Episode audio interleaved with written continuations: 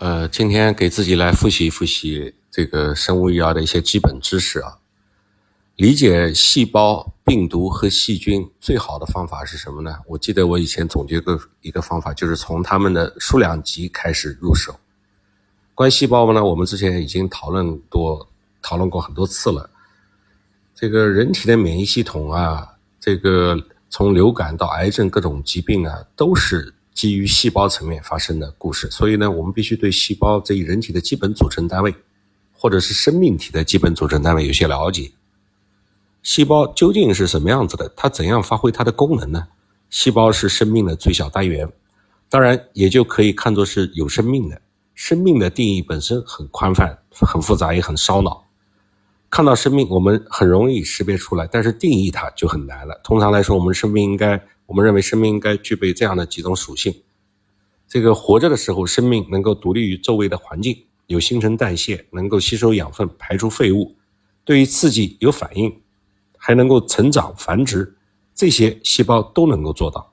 人体几乎都是细胞，什么器官啊、肌肉啊、头发呀、皮肤啊，这些都是细胞构成的。我们的血液里也充满了各种各样的细胞。细胞很微小，它们没有意识，它能对刺激做出反应，但是它本身没有自主的意识，也没有感情，没有目标，没有方向，没有自由的意志，没有更没有主动的决策。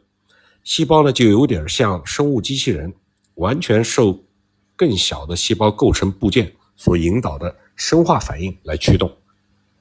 细胞的器官就叫做细胞器，比如说细胞核，它是细胞的信息中心。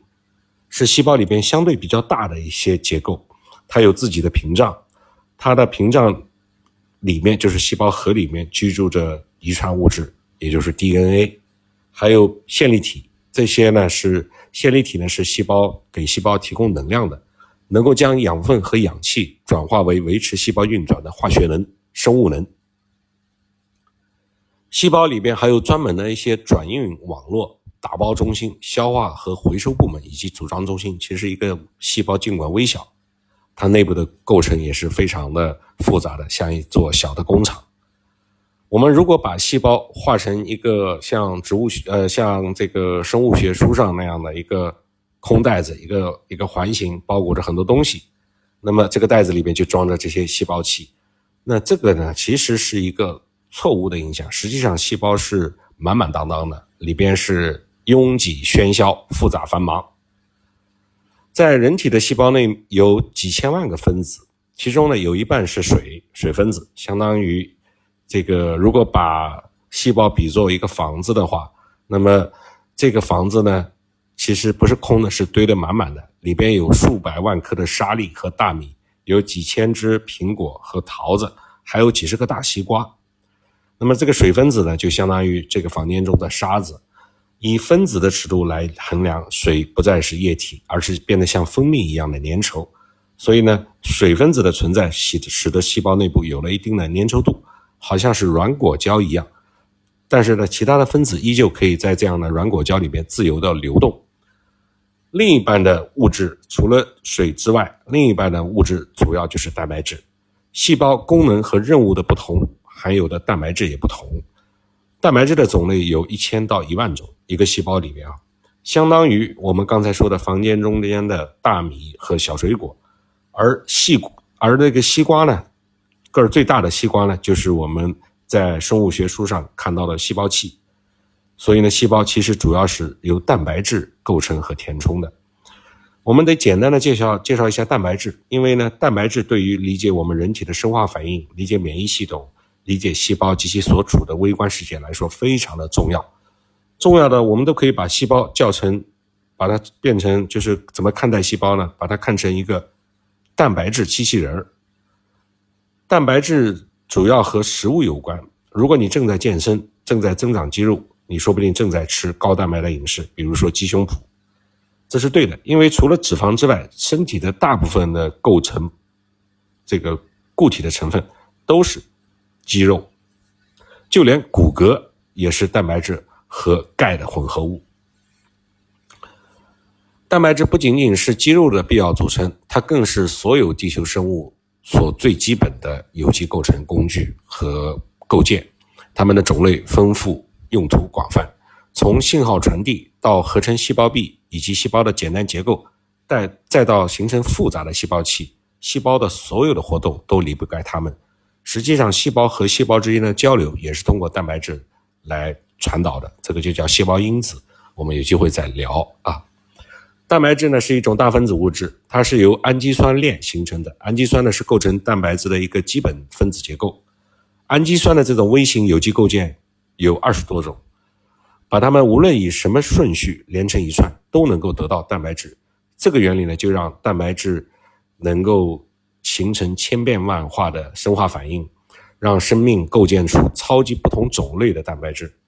从二十种氨基酸中间选十种组成氨基酸链。形成简单的蛋白质，我们如果是计算一个一下数量级的话，这个种类就有十万多亿种组合。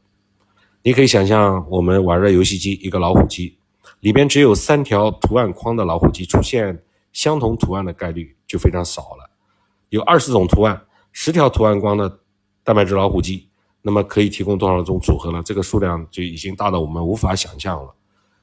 其中。当然，大部分的组合都可能是无效的，至少目前对人体无效。也许随着亿万年的进化，哎，这种蛋白质变得有效了。据统计，合成有效的蛋白质的概率只有百万分之一到十亿分之一，这个有效是对当下有效。不过，因为可能的组合太多，十亿分之一也是一个非常缥缈的这个虚无缥缈的可能性了。这是靠。人体的细胞的巨大的数量和人种群的巨大的数量，以及时间超级长的时间进化长河来实现，让这种万亿分之一的可能变，让这种百万分之一、十亿分之一的可能成为现实。那么，细胞是怎么样知道要按照何种的顺序来组装氨基酸合成所需的蛋白质的呢？比如说，把细胞。不再比喻成一个房子，而是比喻成一个工厂。那么他怎么知道我要制造产品？制造什么产品？制造产品的这些工序是怎么样子的？这些原材料从哪里来？这些废料排到哪里去呢？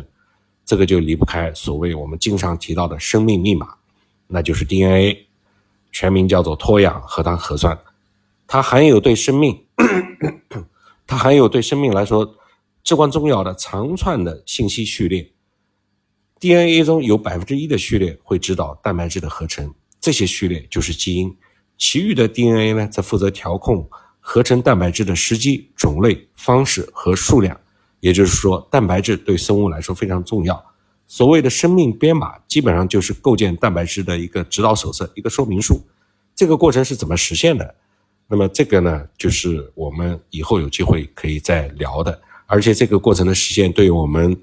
了解病毒怎么入侵细胞，病毒怎么和细胞共存、共生、共存，病毒怎么迫使细胞做出反应，细胞怎么样在病毒的入侵或者是共生的过程中间产生一些新的变异，这对于这些都是有好处的。不过今天我们是没有时间再分享了，以后有机会再跟大家交流。